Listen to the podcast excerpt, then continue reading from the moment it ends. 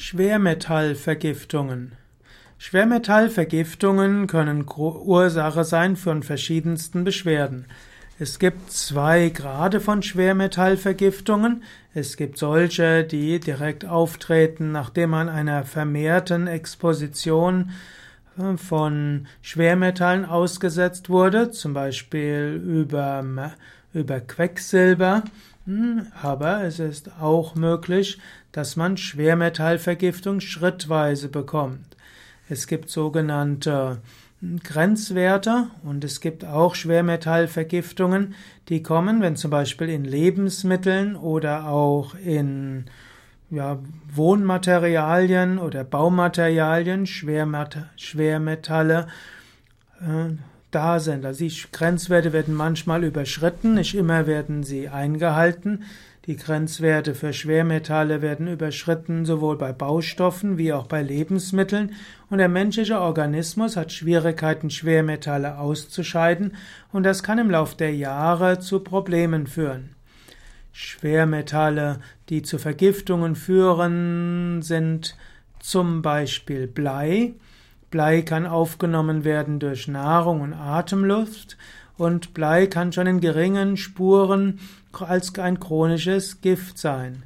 Blei reichert sich an den Knochen, Zähnen und Gehirn und beeinträchtigt auch das Nervensystem. In früheren Zeiten zum Beispiel gab es Bleileitungen und die Bleileitungen hatten schwere gesundheitliche Folgen.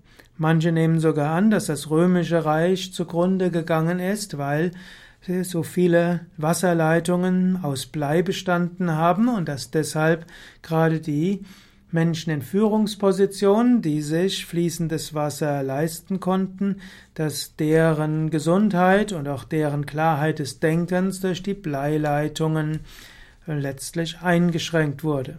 Inwieweit das stimmt, ist jetzt eine andere Frage.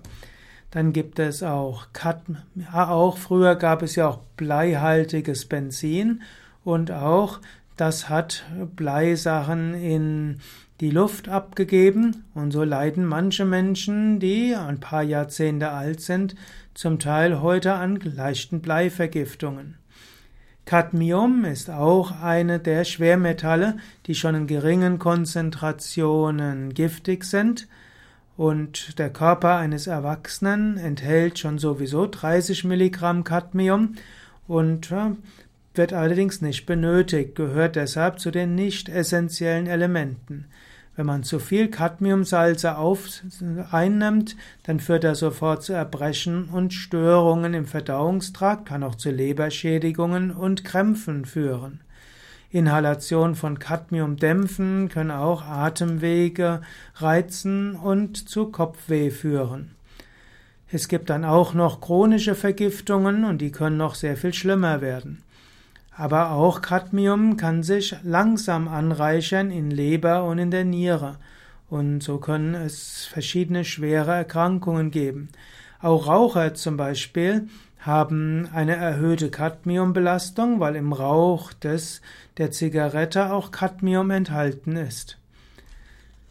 Kupfer ist auch eines der Schwermetalle, zählt zu den lebensnotwendigen Spurenelementen, aber wenn man zu viel Kupfer auf sich nimmt, ist es auch nicht gut.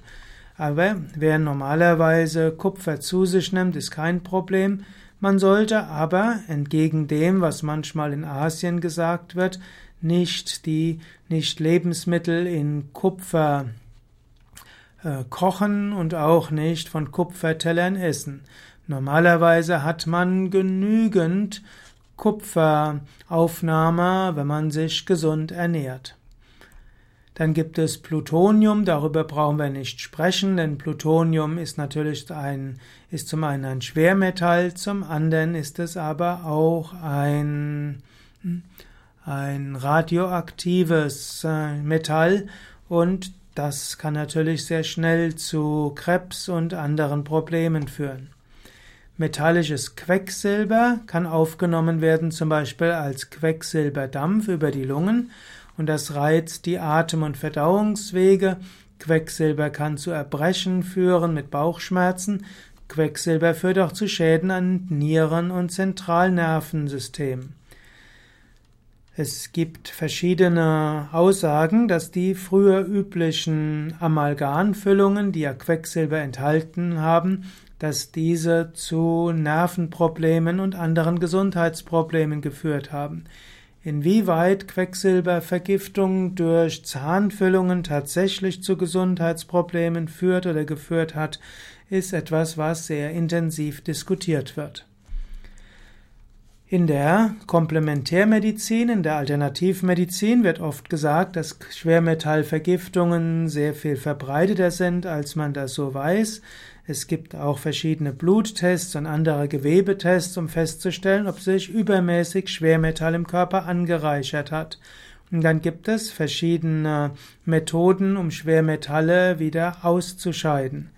Inwieweit das tatsächlich gelingt und wie weit man das all dem vertrauen kann, muss man genauer erforschen. Es wird auch viel Geld damit verdient, Menschen sogenannte Schwermetallvergiftungsabbauende Präparate zu verkaufen.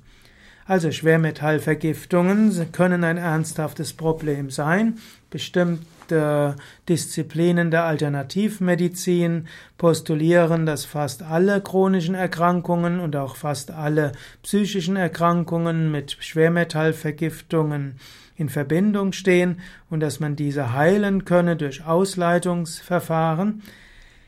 Das muss man mit einer gesunden Skepsis begegnen und erst mittels Tests herausfinden, wie weit eine Schwermetallvergiftung vorliegt. Auch bei den Tests muss man aufpassen, ist es tatsächlich ein Test, der zuverlässig Schwermetallvergiftung oder Schwermetallbelastung nachweist, oder ist es nur ein Pseudotest, der nicht wirklich korreliert mit echter Schwermetallanwesenheit in Blut und Gewebe?